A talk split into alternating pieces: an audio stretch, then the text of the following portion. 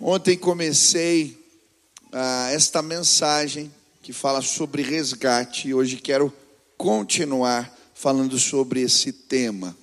Eu, eu não sei quantos aqui já ouviram falar sobre os javalis selvagens. Eu não estou falando do animal, estou falando de um time de futebol da Tailândia. Quem já ouviu falar dos javalis selvagens? Alguns aqui, né? Deixa eu mostrar a foto. Esse time é o time mais famoso da Tailândia. Olha a foto aí. Esse é o time dos meninos dos javalis selvagens. Bom, o camisa 10 do time, o apelido dele é Knight.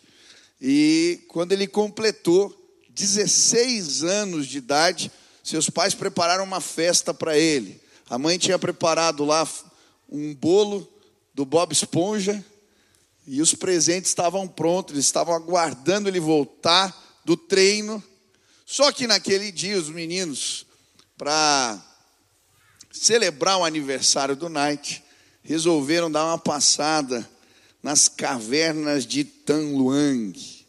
E eles foram uma expedição e começaram a entrar na caverna, um complexo grande de cavernas, mais de 10 quilômetros de cavernas. E eles começaram a entrar, e veio a chuva, veio uma enchente, e os meninos ficaram presos dentro da caverna. Quem lembrou agora da notícia? e aí os pais vão atrás, começa uma mobilização, mergulhadores tentando encontrar os meninos, até que esse mergulhador, que vai aparecer na foto aí, um inglês chamado John Lonatan, encontrou os meninos. Depois de 13 dias, o problema era agora como resgatá-los. Quatro quilômetros de água né, entre as cavernas, como é que eles iam resgatar os 13, 12 meninos e o técnico? E aí começa uma mobilização, e depois de 17 dias, eles conseguem resgatar todos os meninos com vida. E são lindas as imagens, os vídeos, se você vê, da festa do povo, porque isso se transformou numa notícia no mundo. Quando eu estava lembrando dessa reportagem, eu fiquei pensando que existem pessoas neste tempo que estão presas em cavernas. Alguns que, por conta da pandemia, se isolaram vinham, estavam aqui conosco, participavam, mas a verdade é que não estão encontrando o caminho de volta. E às vezes, ah, sem perceber, nós esfriamos na fé. Existe um instituto de pesquisa americano, o Barnum Group, que fala, ele estima que 22% das pessoas que pararam de vir à igreja não vão voltar mais. Ele fala principalmente dos jovens, dos chamados pródigos, aqueles que já estavam com a mão na maçaneta. E depois desse tempo de paralisação, eles simplesmente viraram a maçaneta, entraram pela porta e provavelmente não vão voltar mais. E essa semana eu saí com a equipe a minha equipe de liderança para orarmos e entendermos de Deus o que deveríamos ministrar. E num tempo de oração, Deus nos mostrou essa imagem. Eram pessoas num mar aberto, se agarrando em cadeiras, em destroços, se agarrando em boias e desesperadas. E a gente tentava fazer algo, chegava um barco Falava, tem remédio, tem comida, mas alguns estavam tão desesperados que continuavam andando sozinhos. E eu comecei a orar. Deus, o que, que nós podemos fazer? Qual é a palavra do Senhor? O que o Senhor quer realizar através de nós? E a palavra que me veio foi Jó, capítulo 19, versículo 25. Talvez você saiba de cor, diz assim: Porque eu sei que o meu redentor vive e por fim se levantará sobre a terra. Vamos declarar juntos? Porque eu sei que o meu redentor vive e por fim se levantará sobre a terra. Jó declara isso. Quando Jó declara isso, ele está numa caverna escura. Um tempo muito difícil na sua vida. Ele havia perdido os seus filhos, havia perdido os seus bens, havia perdido a saúde, agora está com um pedaço de telha na mão, se coçando, caroços espalhados pelo corpo, tumores. Ele está pele e osso, magro, seu hálito é insuportável. A sua esposa chega a dizer para ele: amaldiçoa e Deus e morre. Não tem jeito para você. E é nesse contexto que chega ao resgate três amigos: Zofar, Bildade e ele faz. E é interessante porque no começo os amigos vendo a situação de Jó, eles não fazem nada, eles ficam paralisados. Eles ficam sete dias e sete noites do lado dele só chorando em silêncio. O problema acontece quando eles resolvem falar.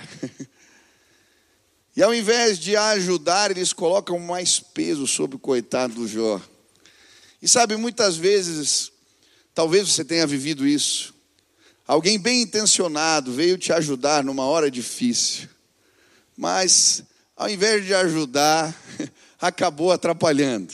Quem já, já aconteceu com você? Eu lembro de um testemunho que eu vi de uma esposa de um pastor, ela dizendo que tinha perdido o filho, e algumas pessoas vieram ajudar, mas o que elas disseram não fez bem, não bateu bem, não foi legal.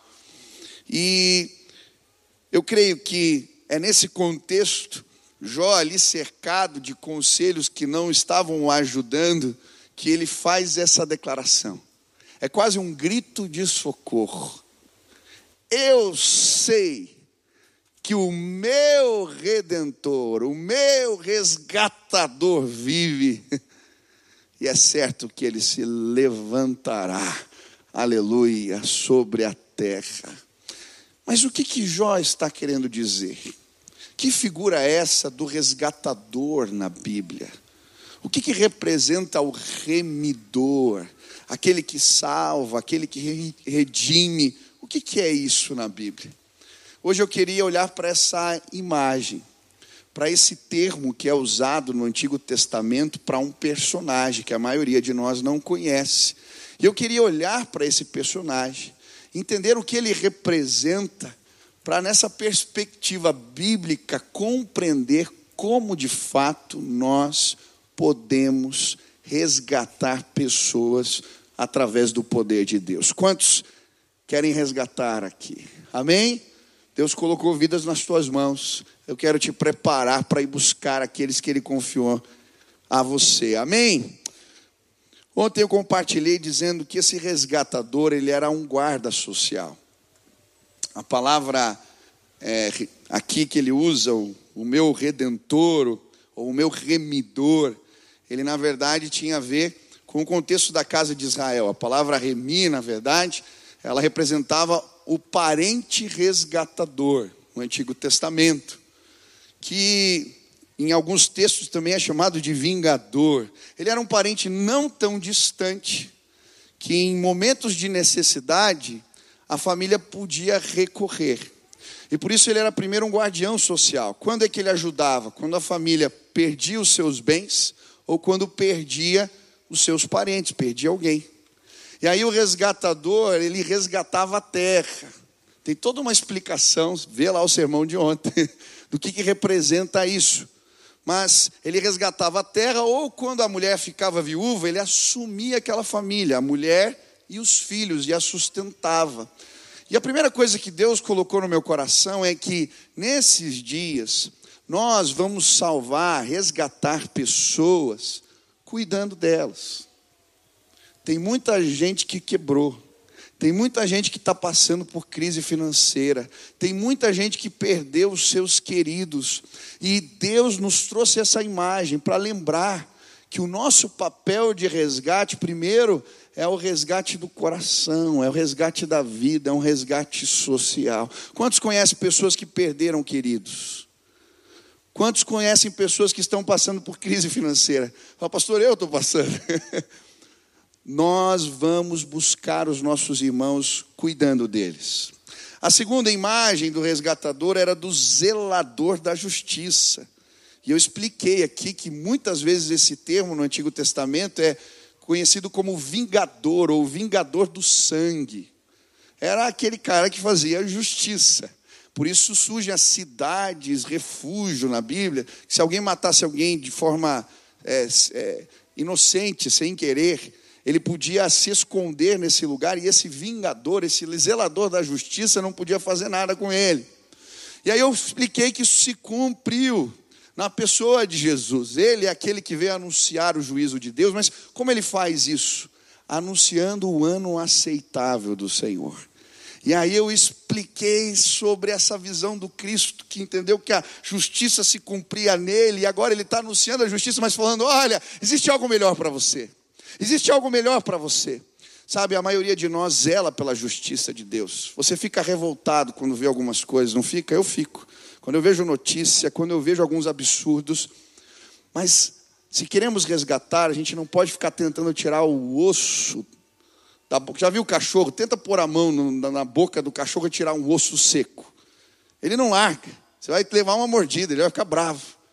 Apresenta um bife suculento para ele nós temos uma mensagem poderosa. O Evangelho é o poder de Deus para transformar todo aquele que crê. Nós temos alimento, nós temos banquete. Anunciem o ano aceitável do Senhor, e as pessoas vão ser restauradas. Amém? Essa foi a mensagem de ontem. Quero continuar hoje. A terceira figura,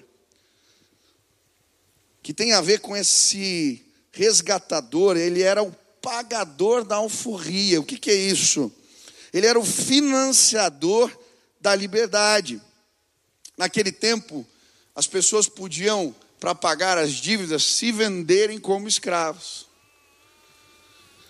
Era maneira de pagar. Ele trabalhava de graça para o outro até pagar a sua dívida. Esse era o contexto. Mas o resgatador era esse parente que comprava a pessoa, resgatava da escravidão. Levíticos 25, 47 vai nos ensinar: quando o estrangeiro, o peregrino que está contigo, se tornar rico, e teu irmão junto dele empobrecer, e vender-se ao estrangeiro ou peregrino que está contigo, ou alguém da família do estrangeiro, depois de se haver vendido, haverá ainda resgate para ele um de seus irmãos poderá resgatá-lo, seu tio ou primo o resgatará, ou um dos seus parentes de sua família o resgatará, ou se lograr meio, se resgatará a si mesmo. Olha aqui essa ideia: esse é o resgatador, ele paga a conta, ele financia a liberdade. Quem já leu o livro de Neemias aqui? Já leu o livro de Neemias?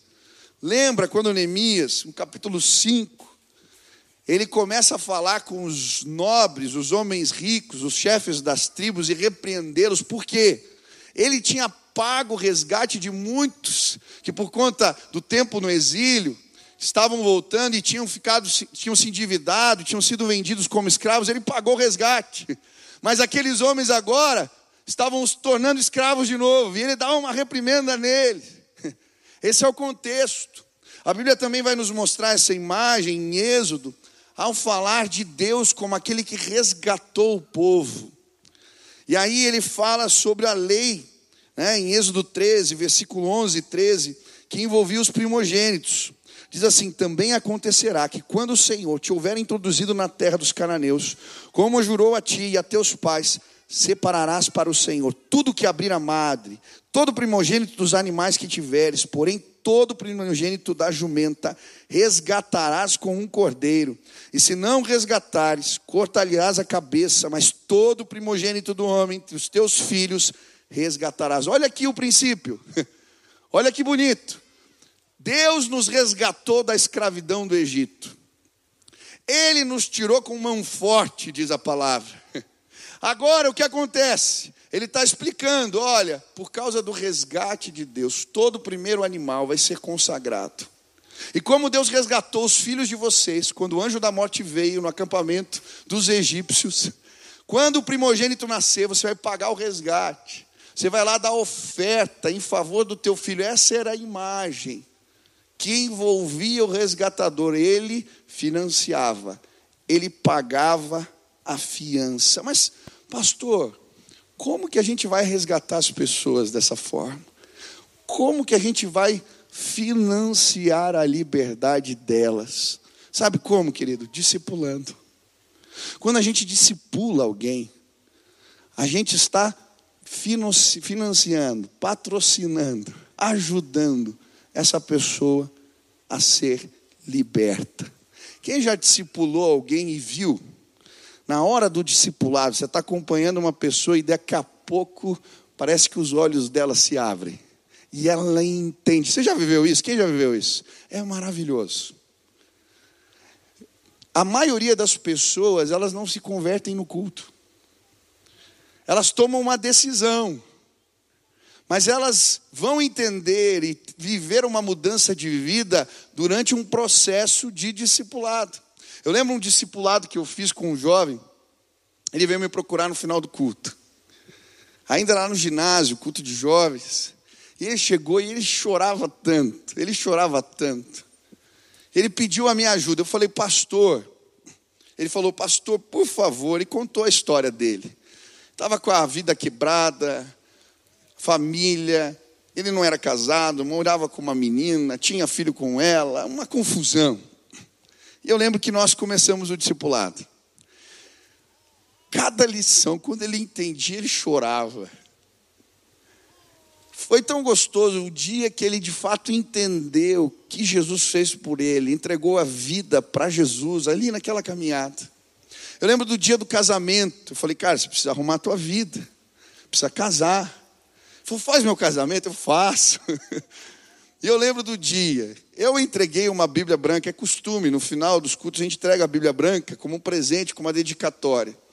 Ele estava no processo, lembro que ele pegou a Bíblia branca e ele falou assim: que presente, e soltou um palavrão. Eu nunca recebi um palavrão de agradecimento por uma Bíblia.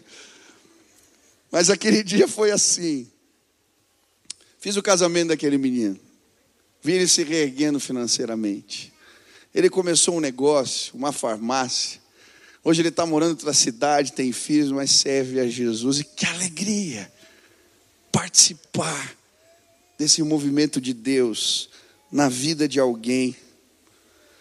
Eu lembro de um, um dia, no final do culto, que alguns jovens saíram daqui e eles tinham pedido é, esfirra para comer. E na hora que estavam saindo, encontraram um rapaz na rua e falaram: Ó, oh, sobrou aqui, você quer? E aí um dos irmãos que ofereceu a esfirra falou: Mas ele pegou e falou: Eu quero. E ele estava comendo, ele começou a conversar: Mas você quer sair dessa vida? Eu posso te ajudar. E o rapaz falou: Eu quero. Ele pegou aquele moço, levou até o ceifar a nossa casa de recuperação. Fizeram toda ali aquela triagem, aquele processo. E aí ele patrocinou, financiou o tratamento. Ele ia lá, cuidava do rapaz, de tempos em tempos. Eu lembro quando esse menino terminou o tratamento e começou a participar dos cultos com a gente. Lembro também do dia que ele foi embora para cuidar da sua mãe em outra cidade, mas saiu daqui restaurado, resgatado. Alguém que estava morando na rua, que tinha perdido tudo. Deus levantou uma mão forte, um resgatador, alguém que pegou e disse: Ei, eu posso financiar a sua liberdade. Querido, se você nunca discipulou alguém, eu quero te dizer, Deus colocou vidas nas tuas mãos. Existem pessoas se afogando, e Deus está pedindo para nós: ei, você pode fazer algo. Você pode patrocinar, financiar a liberdade de alguém. E deixa eu te dizer, é prazeroso fazer isso. Eu tenho amigos muito queridos hoje que foram discípulos, pessoas que eu cuidei, pessoas que eu caminhei. Eu lembro de um Chegava, chegou no final do discipulado, eles faziam tudo direitinho, um casal mais velho. Vieram ver o que, que os filhos estavam fazendo na igreja, no culto que vieram, aceitaram Jesus. e eu vi, eu falei, deixa eu conversar com vocês, e comecei a discipular. Talita, quando chegou no final do discipulado, eles nunca terminavam as lições, as últimas. Eu falei, o que está acontecendo? Aí vai, passa um mês e outro, e me enrolando. Aí chegou um dia eu falei, ei, vocês estão me enrolando? E eles começaram a rir, a gente não quer que termine. que gostoso levá-los às águas. Que gostoso ir na casa desses irmãos. Queridos, é uma bênção. É uma bênção salvar pessoas. Deus colocou isso. É Ele que salva, mas Ele usa sim. Usa os resgatadores nesse tempo. Sabe, eu entendo o discipulado de três formas. Discipulado daqueles que são novos, convertidos. Mas existe o discipulado que é aquele preparo dos líderes, discipulado de liderança. E eu sou grato a Deus por tantos irmãos que investiram na minha vida. Eu lembro quando eu comecei aqui no trabalho com os adolescentes, a Marta, eu chamo de tia Marta até hoje, ela era conselheira e ela me levava na casa dela, abria as planilhas, me ensinava como organizava os acampamentos, como fazia as coisas, e ela me discipulou, ela me abençoou. Hoje eu vejo meninos pregando aqui, é, esses dias eu estava vendo o Tarek pregando nos adolescentes, cheio esse lugar, e eu fiquei lembrando do dia que ele foi me procurar na escada, ali do ginásio, dizendo que tinha um chamado de Deus. Esses dias eu vi o Eric ministrando com uma maneira tão linda, pregando, eu fiquei emocionado. Lembrei do acampamento, a gente conversando, ele falando, pastor, Deus me chamou para o ministério, mas a minha mãe não vai entender, ninguém é crente na minha casa. Eu falei, cara, olha o que a Bíblia diz. Aqui, ó, ele vai colocar pai contra filho, toma a tua decisão. Ele foi lá, tomou a decisão, a mãe o abençoou. Eu tive o privilégio de estar no culto quando ele batizou a mãe dele. Gente, isso é maravilhoso. Nós vamos sim levantar pessoas. Nós vamos puxá-las. Mas eu entendo também que resgatar é treinar líderes, mas discipular a nação. Queridos, nós não vamos transformar o país sem discipulado. Deus quer levantar pessoas que, nas áreas de influência da sociedade, trazem os valores de Deus.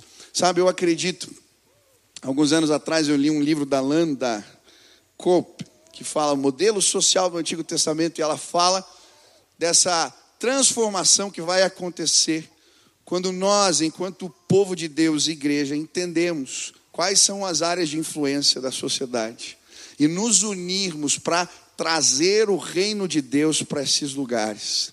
E eu creio, meus irmãos, a igreja vai se unir e tem se unido. Eu vi vários movimentos. Eu estava num congresso, o pastor filipino falando que ele começou um movimento com empresários, discipulando os empresários. A igreja dele hoje tem 70 mil membros.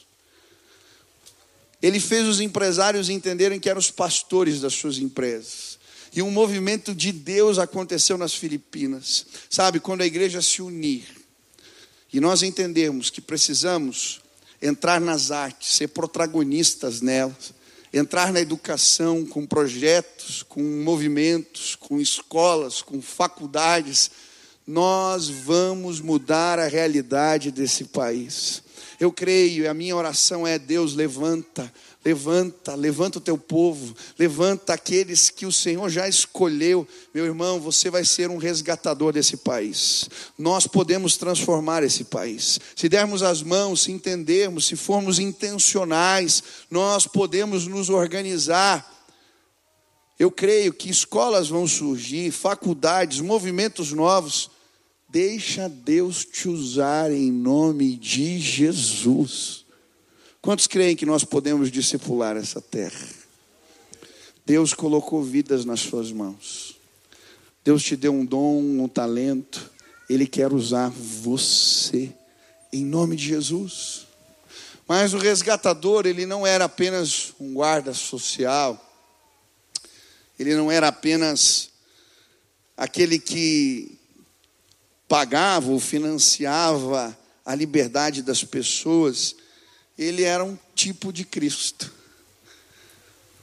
É interessante que existem personagens nas Escrituras que eles tipificam a obra que Jesus vai fazer.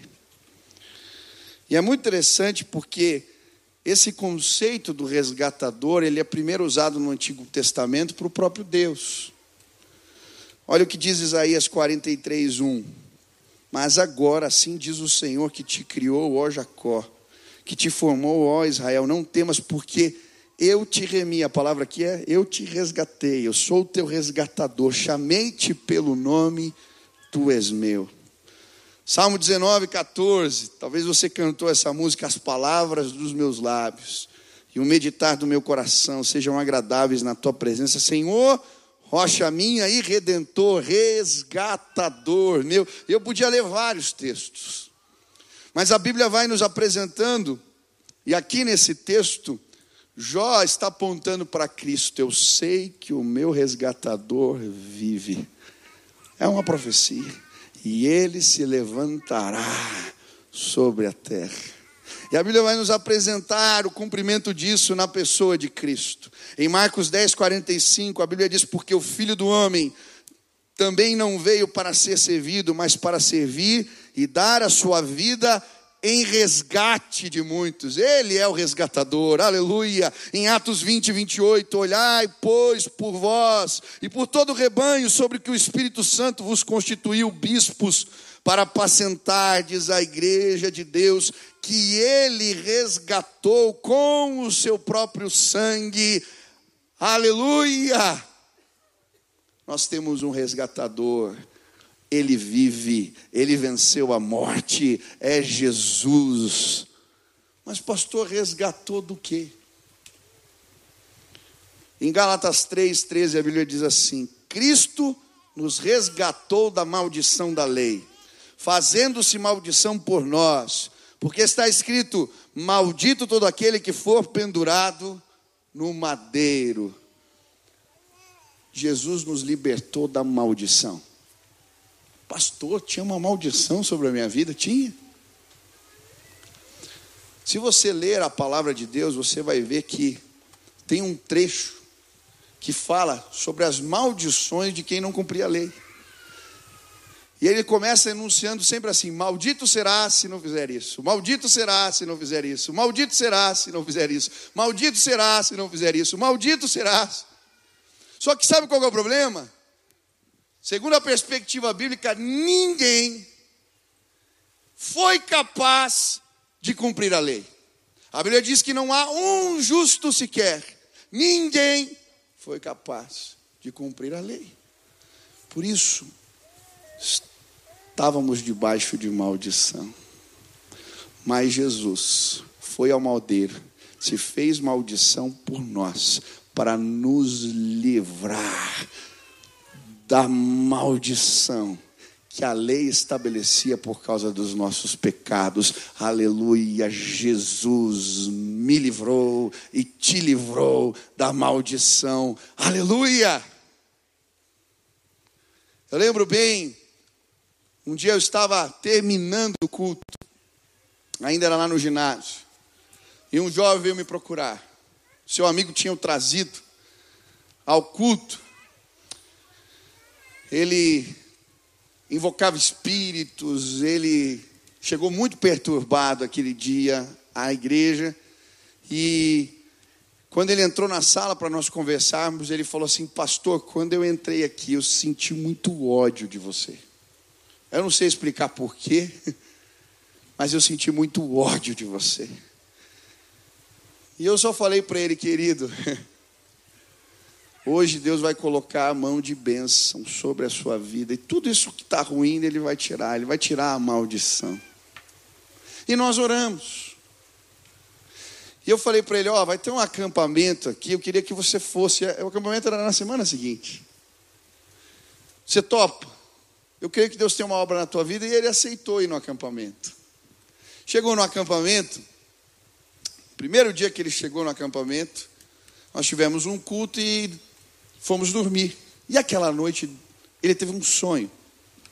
Nesse sonho ele era mergulhado dentro de um rio e muita sujeira ia saindo dele, muita sujeira ia saindo dele. Ele acordou Que, que sonho é esse? Outro dia o pastor Nassif estava pregando no nosso acampamento. E ele pregou uma mensagem sobre Namã, que era mergulhado no rio. Ele falou: opa, acho que algo está acontecendo, Deus quer falar comigo, mas ele não entendia. Só que quando o pastor Nassif estava terminando a mensagem, eu tinha convidado o grupo da Cristolândia para testemunhar. E chegaram aqueles meninos todos do coral, veio uns 90. E eles chegaram e eles entraram cantando. E eles cantavam assim: Nada além do sangue, nada além do sangue de Jesus. Ah, eu sou livre, eu sou livre, eu sou livre. E um jovem começou a testemunhar. E quando ele começou a testemunhar, ele entendeu ele ia ser lavado no sangue do Cordeiro. Naquele dia, aquele jovem entregou a vida a Jesus Cristo. Eu tive o privilégio de vê-lo descer as águas. Hoje ele é pastor da nossa igreja, pastor Diego, que cuida da área de integração aqui. Deus nos livrou da maldição, aleluia. Mas Ele também nos resgata da maneira vã de viver. 1 Pedro 1,18 diz: Sabendo que não foi com coisas corruptíveis, como prata ou ouro, que fostes resgatados da vossa vã ou vazia maneira de viver, que por tradição recebeste dos vossos pais. Ele veio nos resgatar do vazio, da vã maneira de viver. Sabe? Quando estamos longe de Deus, não temos propósito. Ou por mais que achemos que tenhamos, é interessante porque, como vai dizer Eclesiastes, tudo parece vazio de vazio. Eu lembro uma viagem que eu fiz e tinha um, um homem que fazia bolhas de sabão gigante. Ele estava na praça. E ele fazia bolhas enormes assim. Ele era habilidoso. E eu fiquei observando as crianças. Elas corriam atrás das bolhas e quando elas encostavam, elas desapareciam. E a palavra vaidade, talvez a melhor tradução para ela seja bolha de sabão. Sabe, quando a gente corre e chega lá e continua vazio. Agora, parece que eu corri atrás do vento. Jesus veio nos resgatar do vazio. Quando encontramos a Cristo, o propósito de Deus é revelado a nós. E o vazio vai embora, porque um senso de missão surge no nosso coração. Sabe como nós vamos libertar e resgatar as pessoas? Você, Deus colocou vidas nas suas mãos, na sua. Nós vamos apontar para Jesus. Ele resgata da maldição e ele resgata do vazio. Quantas pessoas estão vivendo perto de você debaixo de maldição? Quantas pessoas estão vivendo perto de você, correndo atrás de bolhas de sabão? Quantas pessoas? Deus quer trazer propósito. E Deus quer trazer, sim, bênção, não maldição. E quando nós apresentamos para as pessoas, olha, existe bênção para você presente de Deus para a tua vida. Quando nós explicamos para as pessoas que existe propósito em Deus para elas, elas são completamente transformadas. Eu estava ouvindo o testemunho de uma irmã que trabalha, é, bastante conhecida, ela trabalha dando seminários sobre sexualidade. E ela contou seu testemunho de conversão e eu achei muito bonito uma amiga que se converteu e começa a ir na igreja. E ela era a melhor amiga dela. E essa moça, ela era muito estudiosa. O propósito da vida dela estava nos estudos. E ela fala assim: Eu vou lá para salvar a minha amiga dessa seita, para tirar ela desse negócio. E a amiga não convidava ela, porque sabia que ela era contra, e ela se convidou para ir na igreja. Chegou lá com um plano: eu vou pegar tudo que esse pastor fala e vou refutar tudo. Eu tenho explicações lógicas. E ela veio preparada nesse sentido. Ela estudava, ela auxiliava os professores procurando os erros de lógica naquilo que eles faziam. Mas ela chega na, no culto, e aí quando ela chega, ela sente uma coisa diferente, uma atmosfera diferente, uma presença diferente. e aí a história continua em determinado momento o Senhor lhe mostra uma realidade. Ela fica ouvindo a palavra e não consegue pegar nada para refutar, porque o pastor usava só a Bíblia e da Bíblia ela não sabia muito. Mas aquilo a toca. E quando ela está saindo, ela vai para um acampamento junto com essa amiga depois de alguns dias e lá Deus lhe mostra algo. Ela vê um trono assim, um relance, um trono muito bonito de ouro com joias preciosas e ela, filha de historiador, ela falou: Isso aqui é um trono de um rei. Só que nessa visão, quem estava sentado no trono era ela. E tinha alguém que para ela representava Jesus, de pé, conversando com ela no trono, e ela fica indignada: O que, que eu estou fazendo aqui? E ela vai procurar o pastor que tinha pregado, fala assim: Olha, o que aconteceu comigo? E aí ela entende que Deus queria dar propósitos novos, tirando ela do trono e estabelecendo o comando de Deus. Sabe, muitos de nós estamos perdidos, porque não temos Jesus sentado no trono. E o que eu queria te convidar a fazer hoje era apresentar para as pessoas, apontar para Jesus dizer ele pode ocupar esse lugar na tua vida e se ele ocupar o vazio vai embora. Ele desaparece porque Jesus ele transforma as nossas vidas.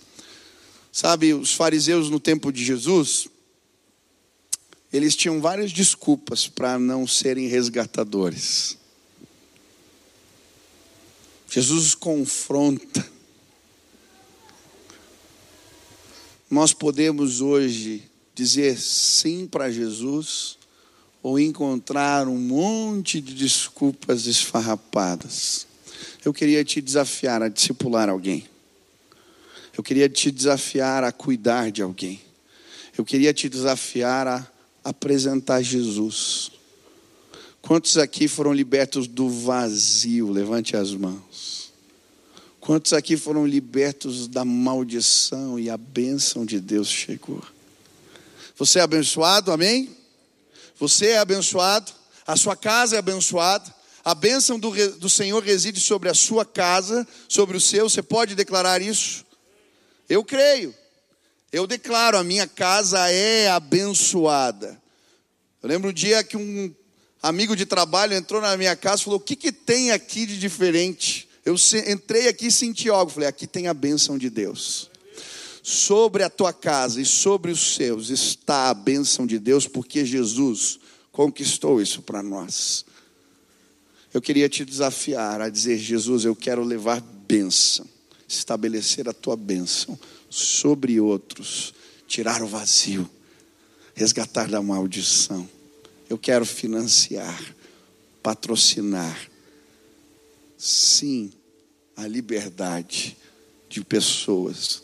Me usa para isso, me usa para isso. Se Deus falou contigo, fica de pé no teu lugar, eu quero orar por você. Eu quero pedir, Deus, capacita, capacita, enche do Espírito para ir buscar, para apresentar, para mostrar. Eu creio que nas próximas semanas nós veremos muitos voltando para casa muitos chegando perto, muitos sendo transformados pelo poder do Espírito de Deus. Você crê nisso? Fica de pé se você quer cuidar de alguém. Pastor, eu não consigo cuidar de ninguém agora. A verdade é essa. Eu vim aqui nesse culto, mas eu acho que eu que estou precisando do resgate. Não sei fazer isso. Se você está nessa condição, fica de pé também. Eu quero orar por você. Quero orar por você. Quero pedir a graça de Deus. Ele vai te abençoar em nome de Jesus. Vamos orar. Pai, eu quero colocar a vida dos meus irmãos agora. Senhor, tem tantas pessoas que não estão encontrando o caminho de volta para casa.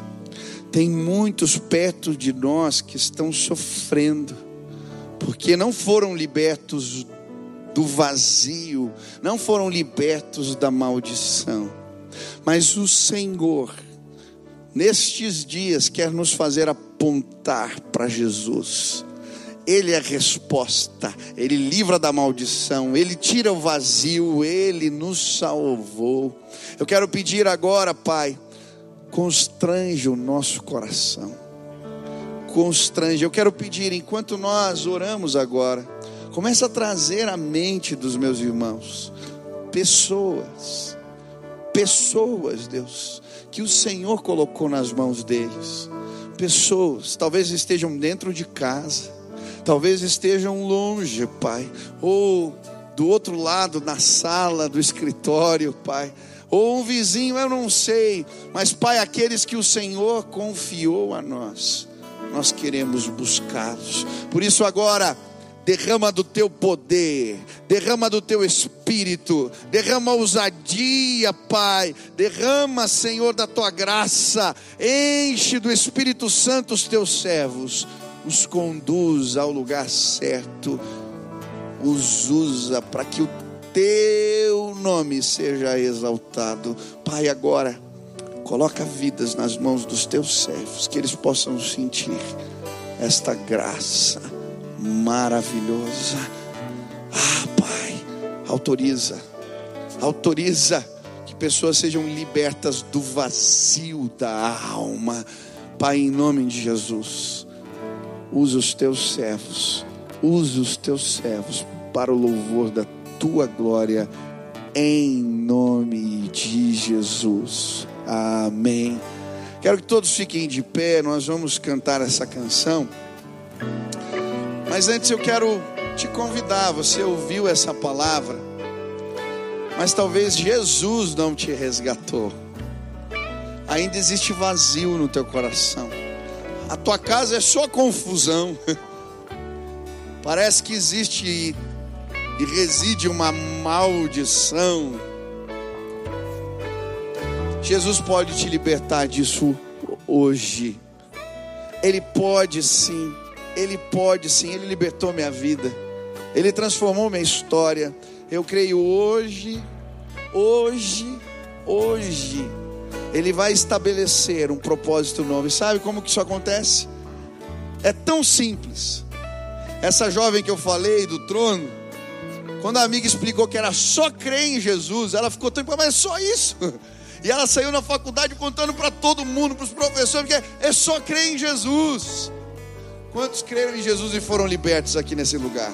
É só crer em Jesus.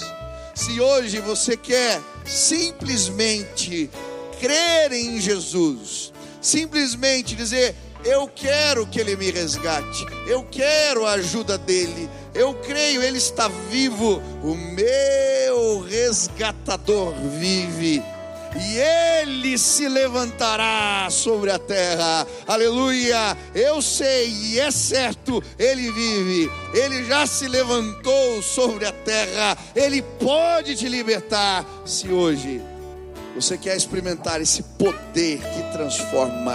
É poderoso. Jesus venceu a morte. Se hoje você quer experimentar isso, aonde você está? Levante sua mão bem alta, eu quero orar por você. Tem alguém aqui? Deus te abençoe, Deus te abençoe, Deus te abençoe, Deus te abençoe, Deus te abençoe. Levanta a mão, Deus te abençoe lá na galeria. Deus abençoe, Deus abençoe, Deus abençoe, Deus abençoe, Deus abençoe. Quanta gente lá na galeria, aqui no meio. Glória a Deus. Você que estendeu sua mão, repita assim comigo: Senhor Jesus, eu hoje entrego a minha vida nas tuas mãos. Me resgata, me liberta do poder da maldição, me resgata e me liberta do vazio da alma. Jesus, eu creio no Senhor. Em nome de Jesus. Pai, agora cumpre a tua palavra. Sela com teu espírito esta decisão. Que os meus irmãos recebam vida nova em Cristo Jesus. Vida nova em Cristo Jesus. Que o vazio seja preenchido, que a maldição seja tirada, que a alegria do Senhor possa chegar. Faz algo novo entre nós. Nos abençoa, Pai. Essa é a nossa oração. Em nome de Jesus. Amém, amém, aleluia. Vamos cantar ao Senhor.